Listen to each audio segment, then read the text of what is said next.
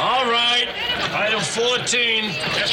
Still got a gang of juveniles on 119th Street hitting on old people cashing Social Security checks. So, uh, how about let's give that situation a little extra effort? huh? Here, here.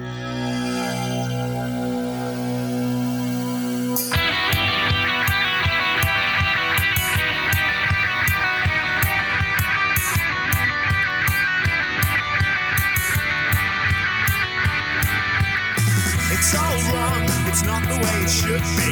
You got it wrong, barking up the wrong tree. It's not what I fell for. Though comrades true, I can't C'est avec un grand plaisir qu'on vous retrouve pour ces Season 1 rétro. Bonsoir à tous. On ne s'était pas parlé pour cette émission-là depuis la fin de l'été dernier. On a décidé de reprendre cette émission et cette formule à un rythme mensuel en alternance euh, avec le, enfin en alternance, en parallèle avec l'émission Sci-Fi que vous pouvez retrouver, consacrée ce mois-ci à Flash. Euh, on va donc se repencher sur ces séries du passé, celles qui ne sont plus forcément d'actualité, mais qui ont beaucoup de choses à nous dire. Euh, on va parler cette semaine d'une grande série, j'y reviendrai dans un instant. Et puis vous le savez, le rétro mag à la fin de l'émission où on va s'amuser euh, avec nos souvenirs. Et Sophie tremble déjà. Salut Sophie. Alors écoute, j'en ai pas dormi de la semaine. hein. Avec avec ces énigmes que tu m'as lancées, je- mon cerveau est en ébullition. Bon, ça va bien? Bah, à part ça, oui. Bon. Et puis finalement, celui qui est avec nous cette semaine, c'est celui avec lequel finalement cette émission est née. J'aime à le rappeler lors de nos beuveries à Monte Carlo pour le festival de la télévision, euh, où on se faisait des séances de projo de, de, de, de vieux génériques de séries. Salut Christophe. Salut Alex, salut Sophie. Et ouais, Enfin, la vérité éclate au grand jour. la vérité éclate au grand jour. Oh non, non, non, il a encore pas tout balancé. euh. Il y a encore des dossiers. Il y a encore des dossiers qu'on garde pour, euh, pour plus tard. Alors, il y a quelques semaines de ça, euh, à l'annonce euh, euh, du retour de, Twin Peaks, un journal, je ne sais plus lequel, parlait de Twin Peaks en disant la mère de toutes les séries. J'adore Twin Peaks, mais peut-être que la mère de toutes les séries contemporaines, celle qu'on connaît aujourd'hui, c'est pas Twin Peaks. Mais Twin Peaks ne serait peut-être pas né sans la série dont on va parler ce soir, qui certainement a influencé toutes les séries dont on, que l'on connaît aujourd'hui. Euh, une série qui a vu le jour au début des années 80 et qui s'appelle Hill Street Blues. Euh, on reviendra dans un instant sur euh, l'énorme arnaque du titre français Capitaine Furio et qui prouve que les auteurs et les traducteurs n'ont pas dû regarder un seul minute de la série pour pouvoir l'appeler ainsi, mais on va y revenir. Une série donc de Steven Boschko, euh, l'un des grands créateurs de séries euh, de ces 30 dernières années. D'abord, c'est quoi euh, Hill Street Blues? Parce que je pense, euh, au vu des, des sondages et des émissions qu'on a fait déjà depuis 5 ans, euh, ce n'est pas faire affront à ceux qui nous écoutent de dire qu'il y en a certainement beaucoup qui ne la connaissent pas. Bah, tu m'étonnes, déjà, déjà une série qui a deux ou trois titres différents, ça commence pas très bien. On en a eu quelques-unes, mais bon, bref. Euh, donc, Hill Street Blues, c'est une série qui se passe dans un commissariat dans une grande ville des États-Unis, on sait pas exactement où, mais euh, c'est une grande ville où euh, il y, a, beaucoup de guerres des gangs. Et euh, dans ce commissariat, donc il y a le fameux Captain Furio, mais il n'y a pas que lui parce qu'en fait, l'idée de la série, c'est vraiment une série chorale où il y a énormément de personnages qui, qui se croisent, autant des flics, des voyous, des, des policiers, des, les femmes, les ex-femmes, les, enfin, c'est un jeu, un jeu, tout, le monde, tout le monde passe dans ce commissariat et donc euh, voilà, c'est ça l'histoire de la série. Alors, on l'a dit, c'est une, une grande série, une des grandes séries euh, de l'histoire de la télévision américaine et qui a compté parce qu'elle a marqué un vrai tournant au début des années 80 pour arriver aux séries et aux fictions qu'on connaît aujourd'hui, mais qu'on a vues pendant les trois dernières décennies euh, à la télévision américaine et aussi chez nous. Mais c'est vrai que découvrir Hill Street Blues à l'époque ou plus tard sur France 3 ou FR3 quand elle a été diffusée et la découvrir maintenant, c'est quand même une série qui est très marquée années 80, donc ça peut être un peu particulier à découvrir euh, dans un premier temps. Et là, je me tourne tout de suite vers toi, Sophie, euh, parce que tu, je crois que tu ne connaissais pas la série, que tu as découvert pour cette émission, je crois. Enfin, tu l'as, avais déjà entendu parler, euh, mais Euh, oui, voilà, je connaissais de nom, mais je, je suis pas vraiment certaine de l'avoir déjà vu, même si c'était passé sur euh, la 5, sur FR3 aussi, mais ouais, je pense pas que j'ai dû tomber, enfin, regarder ça quand j'étais gosse. Euh, ouais, alors ça pique les yeux, quoi. C'est euh, c'est la série années 80 par excellence. euh, Visuellement, hein. Visuellement parlant, je, je parle. Donc il faut vraiment, vraiment, vraiment s'accrocher. J'ai eu un peu de mal à, à, à m'y mettre, je dois l'avouer. Euh, après, bon, c'est dire que c'est une série culte et que c'est la, la série mère de beaucoup de séries. Là, je suis absolument tout à fait d'accord quand, quand on voit enfin la, la façon dont est filmée cette série qui est en fait à la fois euh, policière mais pas que. Euh, on se dit, ouais, il y, y y a plein de séries maintenant qui sont vraiment inspirées et des d'autres qui devraient plus s'en inspirer, euh, d'ailleurs. Et donc, euh, non, c'est ouais, c'est un vrai ensemble chaud intéressant avec pas avec des personnages hyper variés, plusieurs. ben, Il y, a, il y a tous les sexes, il y a, y toutes les, il y a plein de de communautés différentes qui se croisent. Il y a, il y a toutes les catégories socio-professionnelles aussi. Enfin, c'est un, un bel ensemble finalement. Christophe? Alors, un, euh, enfin, euh, Hill Street Blues, évidemment, c'est probablement, comme tu le disais, la série qui a révolutionné la télévision euh, à de très nombreux titres. Moi, je commencerai juste par un goût personnel, Véronica Hamel. voilà, c'est juste euh, qui a bercé mon adolescence euh, euh, avec la série aussi, puisque je la regardais euh, sur la 5. Oui, c'est C'est donc euh, Captain Furio à l'époque. Euh, ben euh, déjà c'est effectivement c'est une série d'ensemble et ça c'est très très important. C'est-à-dire qu'il n'y a pas vraiment un personnage principal, il y en a euh, 10 ou peut-être plus parfois. Et puis surtout Sophie tu parlais du tournage mais en fait la façon dont est tournée la série à l'époque c'était complètement révolutionnaire puisque c'était la première fois qu'il y avait des scènes qui étaient tournées à l'épaule euh, qui donnait un aspect un peu documentaire et du coup très très réaliste. Et on sortait un peu du flic héros euh, invincible et on rentre dans un espèce de on sortait workplace drama, carrément. On sortait carrément. carrément. carrément et on rentre dans un workplace drama avec des mecs. Pour la première fois, on avait peur pour eux. Hmm. C'est-à-dire que pour la première fois, c'est des, des flics où on se dit euh, là, s'ils se prennent une balle, ils peuvent y rester et l'épisode d'après, ils sont plus là, quoi. Ouais, ouais. Donc euh, il y a un un côté héritage qu'on a, un, un- un- un côté innovant qu'on a souvent attribué, enfin en France, dans certains ar- articles de presse quand on les lisait à l'époque, à- que certains ont attribué à tort à, NYPD Blue, mais NYPD Blue n'est que l'héritier euh, de, de, de, de Hill Street Blues, et c'est Hill Street Blues évidemment qui a posé les bases de, de cette façon de raconter les histoires. Ah, complètement. Euh, NYPD Blue n'est qu'un remake euh, dix ans plus tard de Hill Street Blues, euh, dans le concept en Mm. tout cas. Euh, même Ouais, si effectivement. Moi, j'ai connu, j'ai pardon, je, je voulais juste euh, dire que j'avais connu moi euh, plutôt NYPD Blue. Effectivement, j'ai retrouvé énormément de points communs avec la série. Ouais, c'est clair. euh, avec dans cette ville qui n'existe pas, euh, mais on pense que c'est plus ou moins Chicago, euh, avec ces personnages, tu disais, hein, divorcés, qui ont des problèmes de tous les jours. euh. Après, euh, et, et, euh, l'autre chose qui a aussi pas mal changé, c'est le, le temps de la narration pour un cop show, puisque jusqu'à Hill Street Blues, les cop shows étaient quand même essentiellement euh, des, des, des procédurals ou des formulas shows, enfin des trucs où épisodes bouclés, euh, il s'est rien passé avant, il se passera rien après, en tout cas il n'y a pas de lien.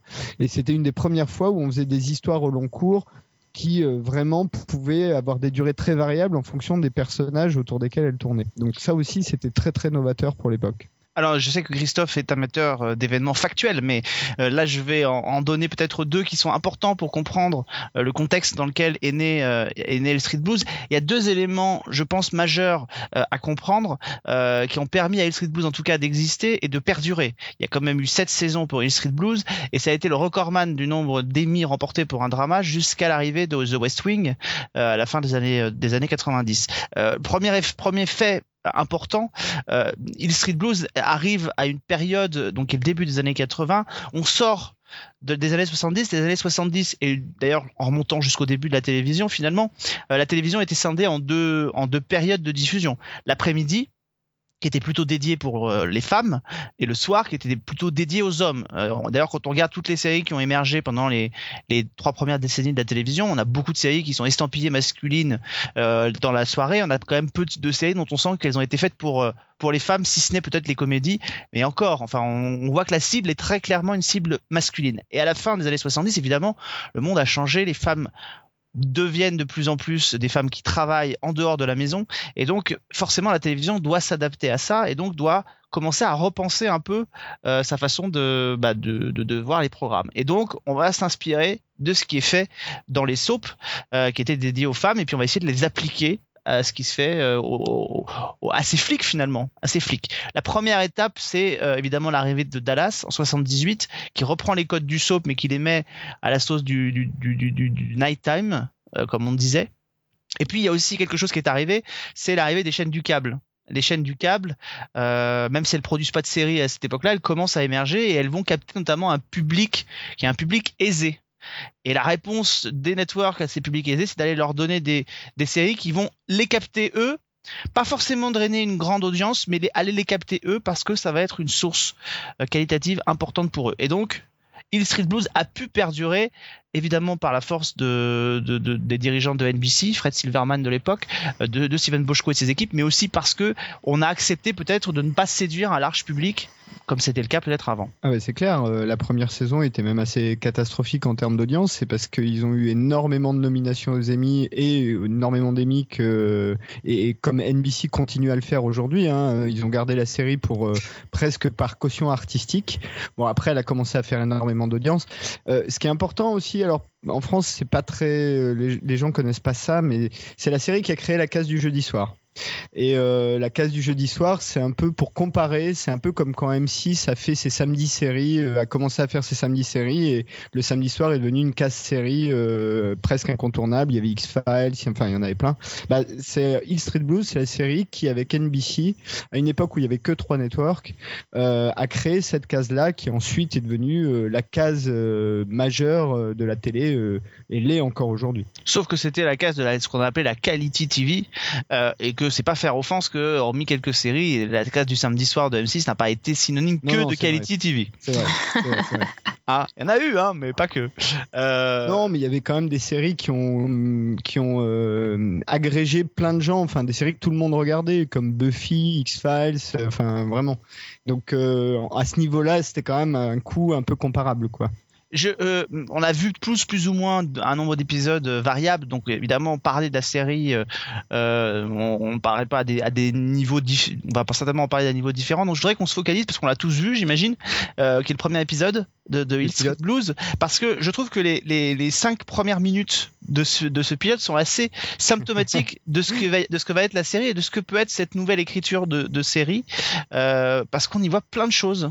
Euh, et vraiment, euh, c'est pas c'est pas négatif en disant ça, mais on y voit beaucoup de choses. Notamment, on voit pas le capitaine Furio. C'est pour ça que je dis que c'est une énorme arnaque à ceux qui l'ont traduit comme ça, parce que franchement, s'il y a bien une chose qu'on voit, c'est dans les cinq premières minutes, quand vous avez un héros, normalement le héros vous le voyez tout de suite.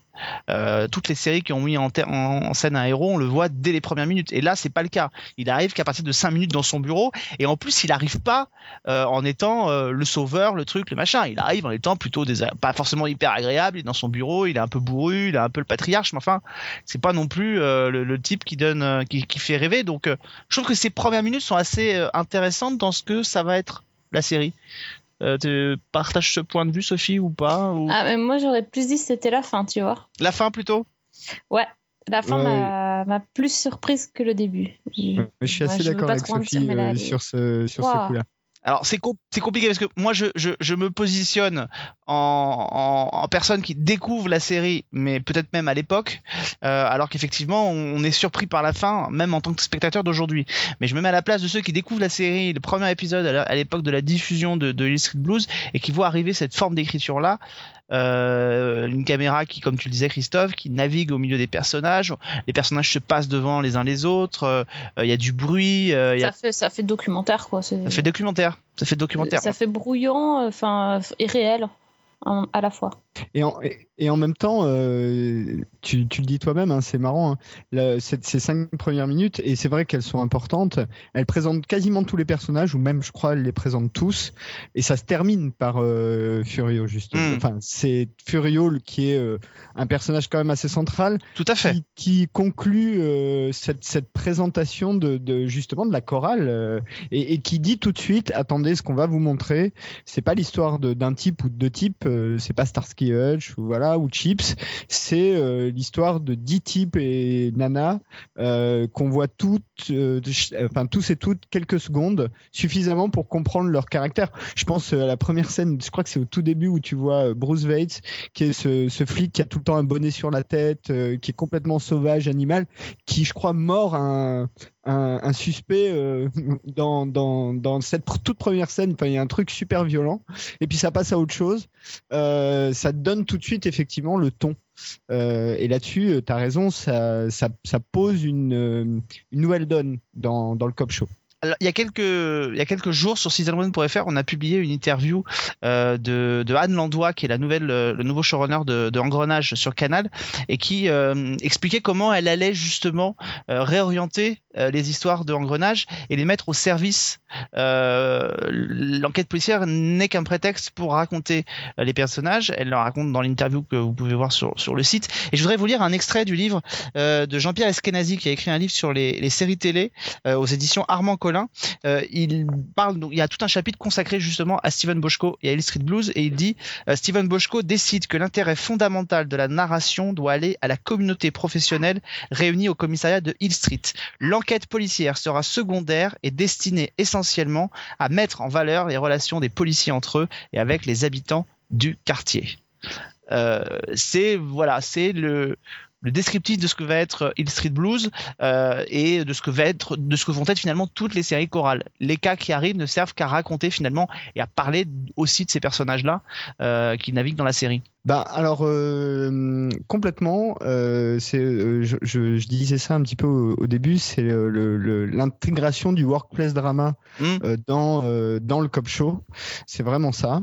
Même si il y a un côté qui reste quand même très cop show, puisque quand même la plupart des épisodes, en tout cas pendant les trois quatre premières saisons, s'ouvriront sur le, le briefing du matin Ouais. au commissariat et qui va en fait attribuer les affaires qui seront les qui effectivement serviront de prétexte à nous parler de tous les personnages pendant l'épisode.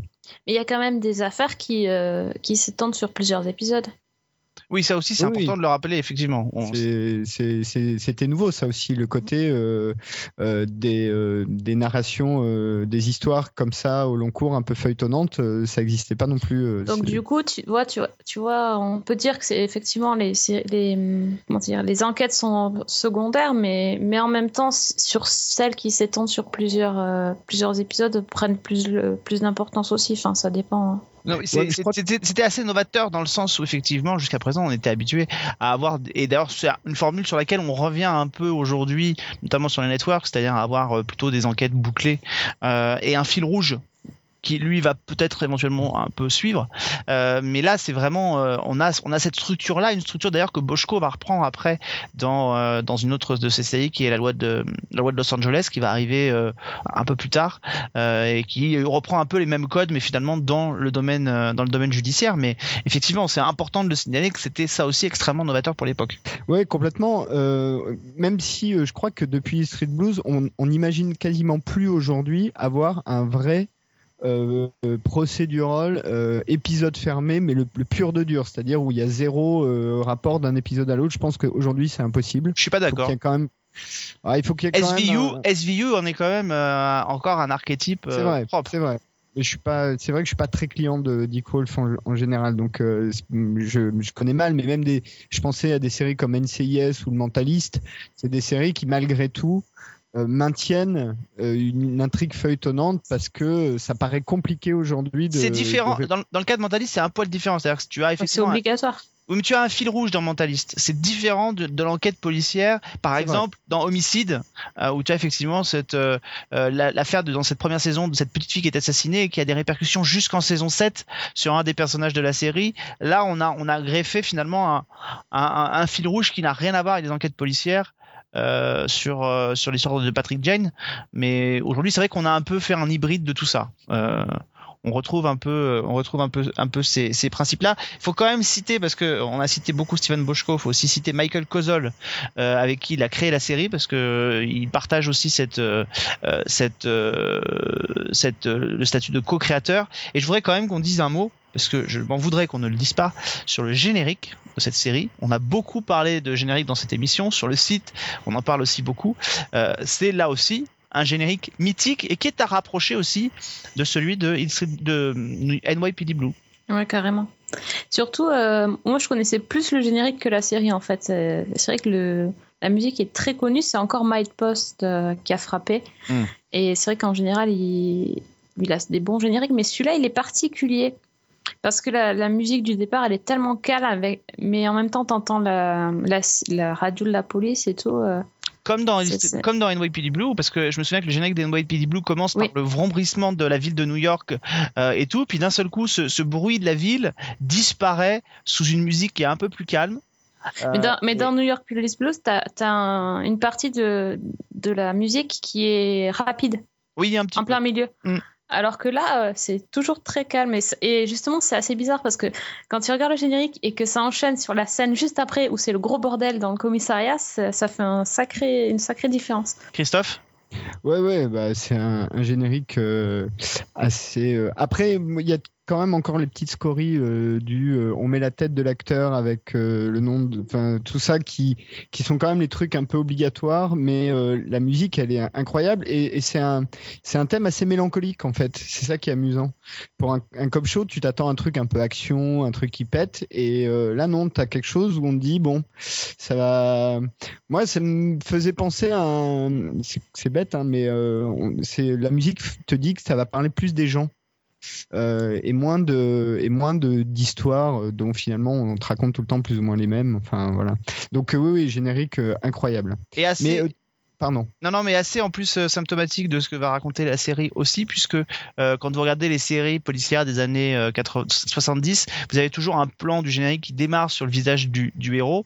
Et, là, ce que raconte le début du générique, c'est complètement le contraire, c'est complètement ce que va être Street Blues, c'est-à-dire que c'est plusieurs voitures de police euh, qui sortent du commissariat et qui se dirigent vers une scène d'action. À aucun moment dans ces voitures, on ne voit le visage de quelqu'un. Euh, et c'est ce qu'est la série, c'est-à-dire quelque chose de choral qui raconte un métier plus que des qu'une personnalité en particulier.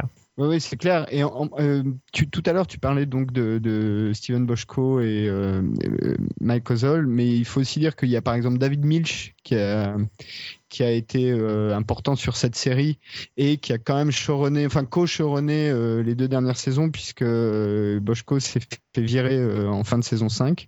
Euh, donc il y a quand même pas mal de gens. euh, il y a aussi, j'ai oublié son nom, mais un, un showrunner de de euh, urgence euh, qui a bossé dessus. Il y a, enfin, il y a tout Et un je, tas de je gens. me demande si Dick Wolf a pas travaillé dessus aussi un peu.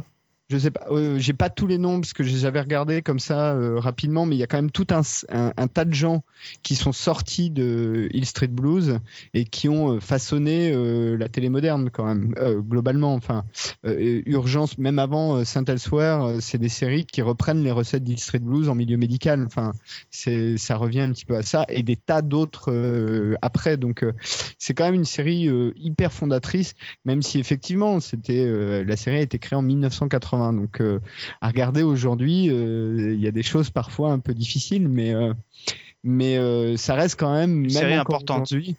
Non seulement une série importante, mais même encore aujourd'hui, il y a des trucs, je suis pas sûr qu'on pourrait les refaire aujourd'hui.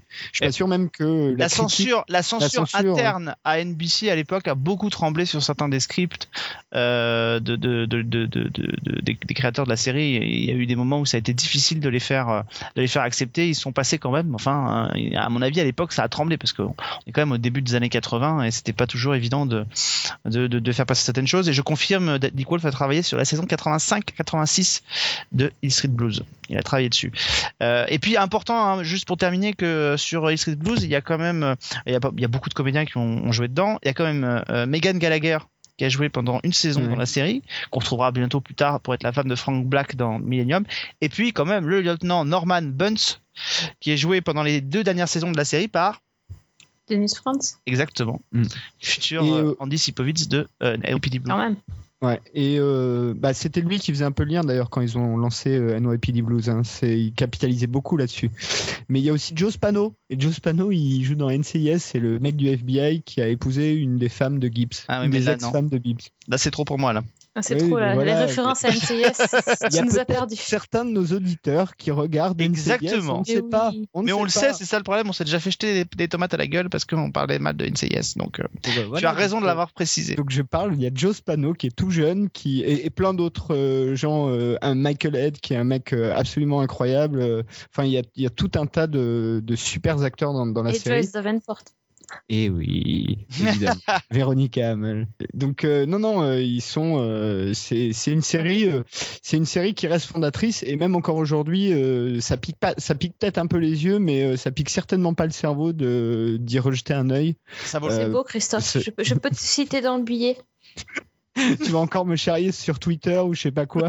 Euh, moi, alors, c'est pas du tout mon genre. Oh je non, je alors, comprends pas du tout quoi tu parles. Non mais c'est bien, c'est c'est une belle, euh, c'est une belle phrase pour terminer ça. C'est et alors à, à préciser quand même que l'intégrale de Hill Street Blues vient de sortir dans un énorme coffret aux États-Unis. Euh, donc euh, voilà, si certains sont Ouais. intéressés. À 120 dollars, c'est pas trop cher. Non, mais pour cette saison et 150 épisodes. Euh, Oui, sûr. faut au pouvoir se le payer, mais euh, c'est effectivement pas donné. Euh, en tout cas, voilà, c'était important que dans cette émission rétro, euh, on parle aussi de choses très légères, mais c'était aussi important qu'on puisse euh, repointer un petit peu du doigt une série comme euh, Hill Street Blues, euh, et on va euh, passer tout de suite au, au, au rétro mag. Ah, non sans écouter quand même le générique de Mike Post euh, pour clôturer cette émission parce qu'on ne peut pas faire autrement.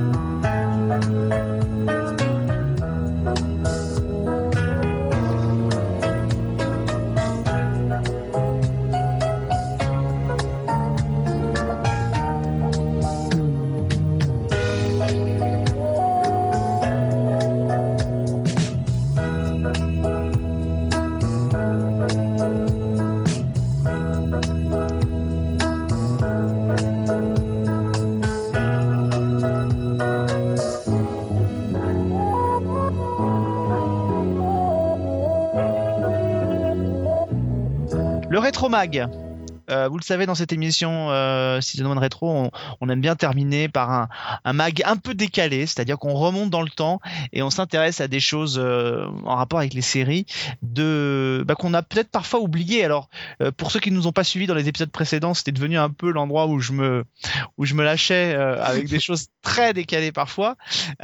C'est aussi la faute de- du monsieur qui est avec nous aujourd'hui Improbable même, je dirais. improbable parfois, mais enfin, qui c'est qui est allé me sortir machin et Wizard là, je sais pas quoi, donc c'est toi. hein. Wizard and Warriors. Voilà, c'est tout est né de là. hein, et, et en fait, c'est- ça s'est confirmé en entendant les réactions de Sophie. On va d'ailleurs commencer avec toi, Sophie. Qu'est-ce que tu nous as ressorti cette, euh, ce mois-ci? Euh, attends, tu me parles de série ou de dessin animé moi, Oh, vas-y, fais-toi plaisir. Moi, j'ai tout. Hein, si Bah, fais série. En série. Bon, j'ai choisi une, euh, le contre le contre-pied à la série Hill Street Blues, c'est-à-dire une ah oui, c'est série. vrai, c'est vrai, tu fais comme ça, toi, c'est vrai, j'avais zappé. Ouais, moi je réfléchis, moi en fait, c'est c'est terrible. Donc une série policière euh, avec des épisodes plus ou moins euh, bouclés et qui a euh, des pas, euh, pas un ensemble, mais deux héros seulement. Alors avant, euh, bien après, non, bien après amicalement votre.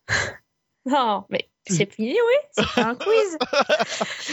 Bien après Amicalement Votre, il y a eu aussi un, un duo de flics qui a fonctionné entre avec euh, Tu vas aller Moretti.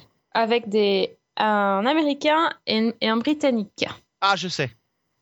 Ah, j'adore ça. Je oui. sais ce que c'est. D'accord Et donc, ça- En version originale, ça s'appelle Dempsey and McPeace. C'est pas ça? Exactement. Mission casse-cou. Mission casse-cou. Ah, j'adore ça. Ah oui, Ouais, Mission, Mission Casse-Cou. Donc, euh, ça, a été lancé en 84, ça a duré pendant trois saisons. En France, ça a été diffusé en 86, donc c'est la même époque en plus, tu vois. Euh, donc l'histoire, c'est en fait Dempsey qui est flic à New York et euh, il se rend compte que son service de police est complètement corrompu. Et du coup, pour se protéger, il est envoyé par son chef à, Londres. euh, et il va devoir faire équipe avec une euh, agent du, euh, des services euh, secrets londoniens qui, enfin, c'est pas un service secret, c'est une espèce d'unité spéciale, euh, mais londonienne. Et donc, euh, ils vont devoir travailler ensemble. Et évidemment, ils vont pas se supporter. Tiens, on n'a jamais vu ça. Et ils vont, en fait, toute la série, c'est des enquêtes policières assez classiques, mais ça fonctionne vraiment sur le, le duo de flics qui sont totalement différents. Euh, elle, elle est euh, hyper professionnelle, euh, Ah, pardon, vachement sérieuse. J'ai vu que t'étais en train de dire dans, mes- dans mon, dans mon cerveau, en train de me dire, euh, elle était hyper, hyper belle, mais non, c'était pas ça que tu pensais. Si, Non, parce que belle Si, si, est- moi, je dois faire mon mea culpa ce soir et faire mon coming out sur. c'est que même à l'époque où j'étais même pas très très vieux, hein, je craquais complètement sur elle. Ouais, elle est charmante. Oui, oui, non, Ah, c'est clair. vachement belle. Très professionnelle, très anglaise, hein, tu vois, très, très. Et lui, c'est le- l'américain un peu rustre, enfin bref. Et euh, donc, euh, c'était une série que je regardais avec ma maman et Ah, euh, j'adorais. vraiment. euh, Le générique était génial. est fantastique. Ouais. Alors, la musique, hein, parce que les images, euh, si tu regardes à nouveau sur, euh, sur YouTube, tu vas voir que c'est exactement ce que disait Christophe par rapport aux, tu sais, aux, aux impressions sur l'écran avec les noms des acteurs, etc. Alors là, c'est énorme parce que pour le coup, il t'annonce direct le titre de la série parce que à peine ça a commencé, il y a écrit Dempsey avec le- la tronche du gars, et puis après, il y a écrit Make Peace avec le tronche de la fille, et à la fin, ça fait Dempsey et Make Peace, tu vois. Donc c'est vraiment. euh, euh, Enfin bref, et histoire euh, assez sympa. euh, j'ai découvert que en fait les deux acteurs ne pouvaient pas se blairer non plus lors du tournage Mais ils sont et que finalement ils se sont mariés. et ils sont toujours mariés aujourd'hui. ils sont toujours mariés. C'est comme Crocodile Dundee avec la, la fille avec qui ils partagent. euh, Exactement. Voilà, c'est pareil. Voilà. Ah, j'adorais. Bien, bon choix, bon choix, bon choix. Je te remercie. On viendra sur les dessins animés avec Sophie dans un instant. Alors, on va enfin lever le voile, euh, le mystère sur. parce que ça fait quand même un moment. Hein, Sophie, je rappelle quand même que cette émission aurait dû voir le jour au mois de septembre, donc j'avais déjà commencé un peu à teaser Sophie euh, sur des, des, des mots énigmatiques. J'avais dit, t'inquiète pas Sophie, à deux on est plus fort et tout ira puisque papa est là. Tu te souviens C'était les. Oui, oui, papa est là, oui, non, je, je me souviens bien. Pourquoi? Parce que bah, dans les années euh, 90, il y avait une vraie mode, euh, 80-90 même, les deux décennies, il y avait une vraie mode, c'était, on sait pas pourquoi, certains comédiens ont cru bon de pousser la chansonnette. Des fois pour le plus grand plaisir de tout le monde et des fois pour le plus grand plaisir de personne. Mais des fois, ça donne des choses complètement surprenantes. Alors, à, à Oui, deux, on tu est vas pas me parler de David Hasselhoff parce que je commence à fuir là. à deux, on Non. est plus fort. Non, je vais parler d'un autre duo mythique. Euh, D'ailleurs, que notre copain JB euh, a découvert, euh, qu'il a fait découvrir à son, à sa charmante compagne qui ne connaissait pas et qui a halluciné. J'ai entendu les réactions. À deux, on est plus fort. Ou alors, en version originale, Together We Strong. Est-ce que tu vois où je veux en venir, Sophie? Ricky ou la belle vie? Non, duo improbable entre d'un côté les États-Unis incarnés par Patrick Duffy et de l'autre côté la France incarnée par Mireille Mathieu. Oh. Le duo Patrick Duffy, Oh. Mireille Mathieu, qui chante Together We Strong. Euh, il, est- il était même venu sur le plateau de Champs-Élysées de Michel Drucker pour le chanter. Je vous invite, les amis, à aller sur YouTube et à voir euh, ce clip qui est rediffusé euh, à l'appel. Euh, et moi, ce que je trouve génial, c'est la tête de, de Duffy. Euh, je crois que dans son regard, on se dit Qu'est-ce que je fous ici? C'est ce que moi je lis dans le regard de Duffy. Alors attendez, on va faire un truc. Oh, ça y est, j'ai vu. Tu l'as vu? Oh oui. Ah, Tu vois le regard un peu de chien perdu, tu sais, pris dans les phares d'une voiture. Qu'est-ce que je fais là? Tu sais Pourquoi je suis avec cette dame qui a une coupe de cheveux bizarre? Et non, mais c'est assez hallucinant. Tu ne connais pas Christophe? Si, si, si, si, hélas, je connais. euh, je suis de la génération Champs-Élysées, tu sais. ah, Moi aussi. A great man once said, Winter never fails to turn into spring.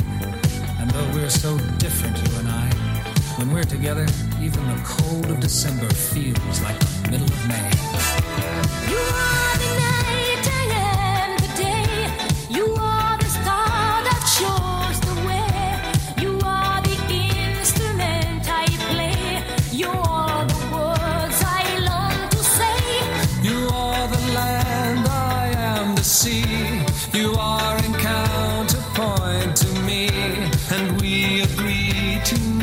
Disagree. No need to lie. I only know. Donc ça c'est la première, le premier fait d'armes et effectivement Sophie tu as raison.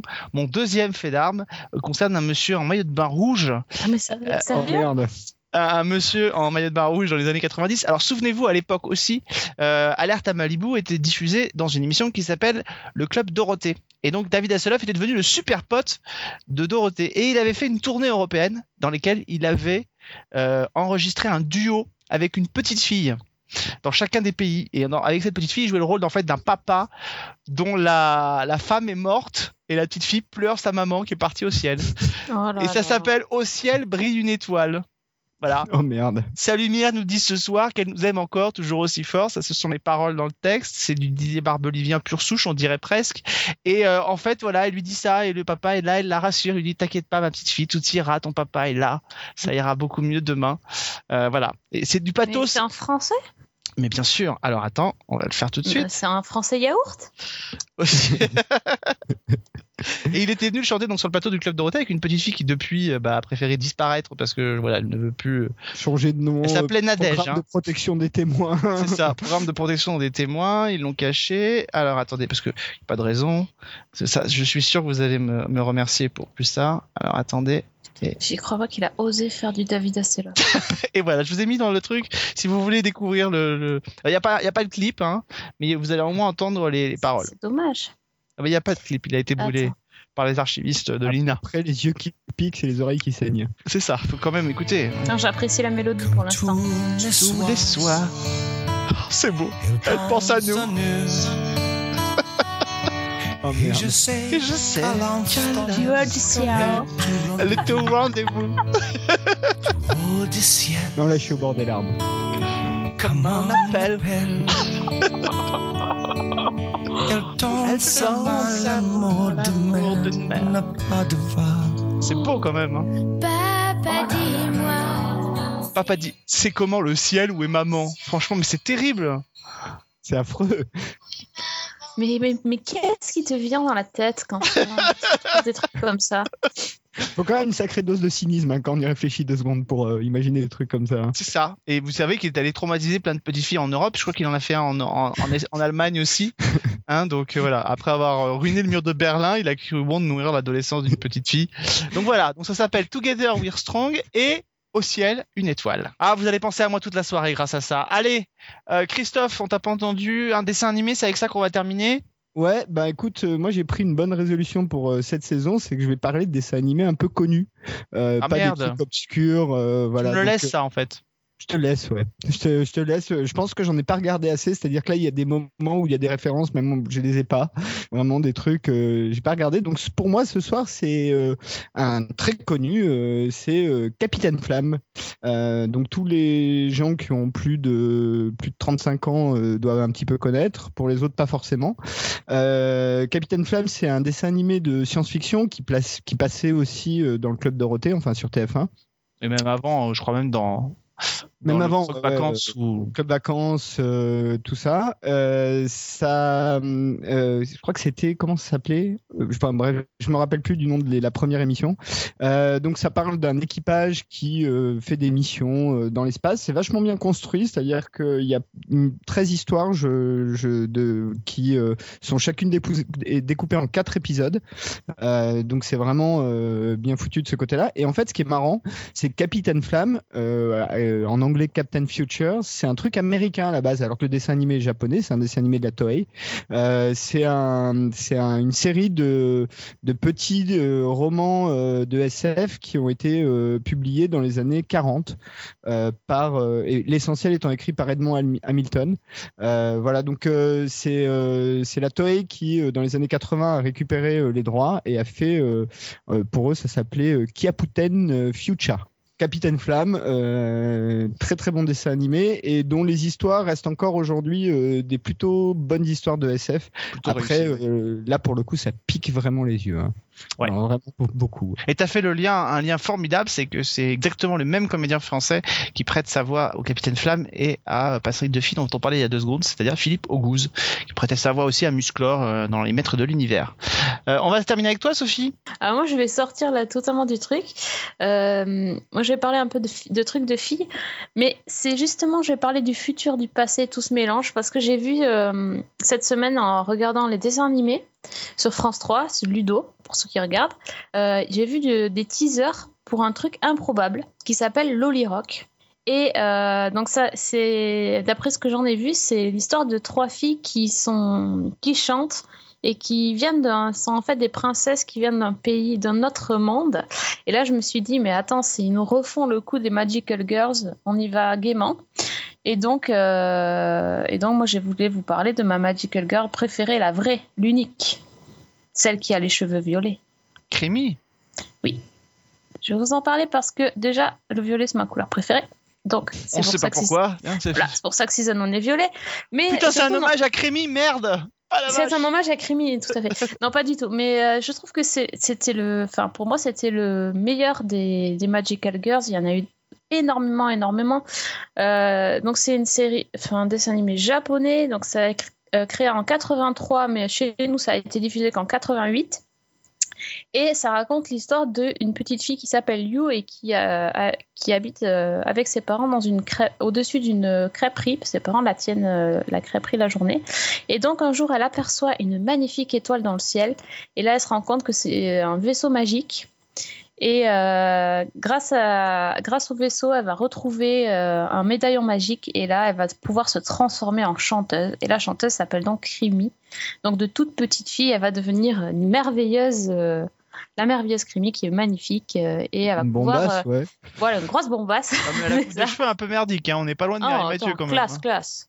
Ouais. Et donc elle va, elle va faire des concerts et voilà. Et tout, tout la- le dessin animé, c'est sur euh, comment elle va cacher sa double identité, comment elle va arriver à aller à l'école et à être sur scène en même temps et à faire Moi, ses, ses galas et tout je ça. sais Ouais. que l'amour de ma vie, c'est. Et des grandes toi. chansons à paroles. Là, par contre, on est bien dans le dans le Mais toi, tu ne sais pas qu'un jour tu m'aimeras. Ah oui, oui, je m'en Ouais. souviens. Et elle est star internationale avec cette chanson. Hein. Ah bah attendez. Faut pas croire. Attends. Et c'est souvent d'ailleurs des chansons qui reprennent un peu la musique de la série. Et c'est Claude Lombard qui chantait les chansons de Crémy. Bon, bah en tout cas, on va se terminer, on va se quitter avec ça. Euh, Juste pour vous mentionner un livre euh, qui vient de sortir aux éditions hors collection et qui sera si tout va bien, le sujet de notre prochain euh, Season 1 rétro.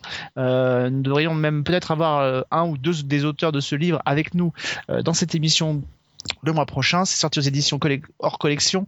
Euh, c'est exactement construit un peu comme le même, bouquin qui est sorti l'année dernière qui s'appelait Nos années récré à deux, qui était un formidable livre sur euh, euh, le début des années 80, les émissions jeunesse. Et là, c'est un livre qui est fait autour des Nos années Casimir, le livre officiel de l'île aux enfants. C'est signé Pierre Alec Bédiard et Arnaud Magnier.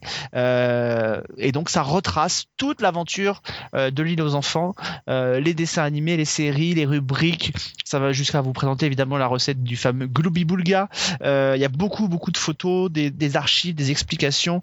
Euh, enfin, c'est un, livre qui est une. Si vous avez été bercé euh, à, à cette à cette série euh, qui était l'île aux enfants, franchement, vous allez trouver votre bonheur dans ce livre qui est vraiment, vraiment très, très bien fait. Euh, il est sorti donc aux éditions hors collection euh, et on en parlera normalement le mois prochain dans cette émission autour donc de l'île aux enfants. C'est un cadeau de Noël. Si vous avez envie de vous faire plaisir, je vous le conseille. Voilà. Merci encore une fois à Christophe d'avoir été avec nous pour ce Season 1 rétro. Prochain rendez-vous donc le mois prochain pour un nouveau Season 1 rétro. Mais dès la semaine prochaine, normalement, il y aura euh, un, un crossover entre Season 1 euh, et Screenplay à l'occasion Yeah. d'Halloween. Euh, voilà, donc le thème de Screenplay, ce sera? Ce sera Halloween. Alors là, pour le coup, facile. On va, pardon, on va mettre face à face euh, le Halloween de John Carpenter et le Halloween de Rob Zombie. Voilà, c'est pas mal. C'est classique, mais c'est pas mal. Donc, euh, pour le nickel. premier crossover euh, à l'occasion d'Halloween, on a, on a fait, on n'avait pas encore eu l'occasion euh, de parler de ça, et on n'avait pas encore eu l'occasion de parler de slasher non plus. Enfin, pas vraiment. Ça, j'adore. euh, voilà, ce sera l'occasion aussi de, parler de manière un peu plus générale du slasher movie, euh, dont moi-même je suis un gros fan. Ouais, j'adore ça, les slashers. Bon, bah voilà, donc la semaine prochaine. Et nous, bah écoutez, vous pouvez nous retrouver dans, allez, tout de suite après l'émission, là, si vous ne l'avez pas encore fait, avec euh, le Season 1 euh, Sci-Fi et consacré à Flash, la, la nouvelle série de la CW. Merci à vous tous de nous avoir suivis. Rendez-vous dans un mois pour un prochain Season 1 rétro. Salut à tous!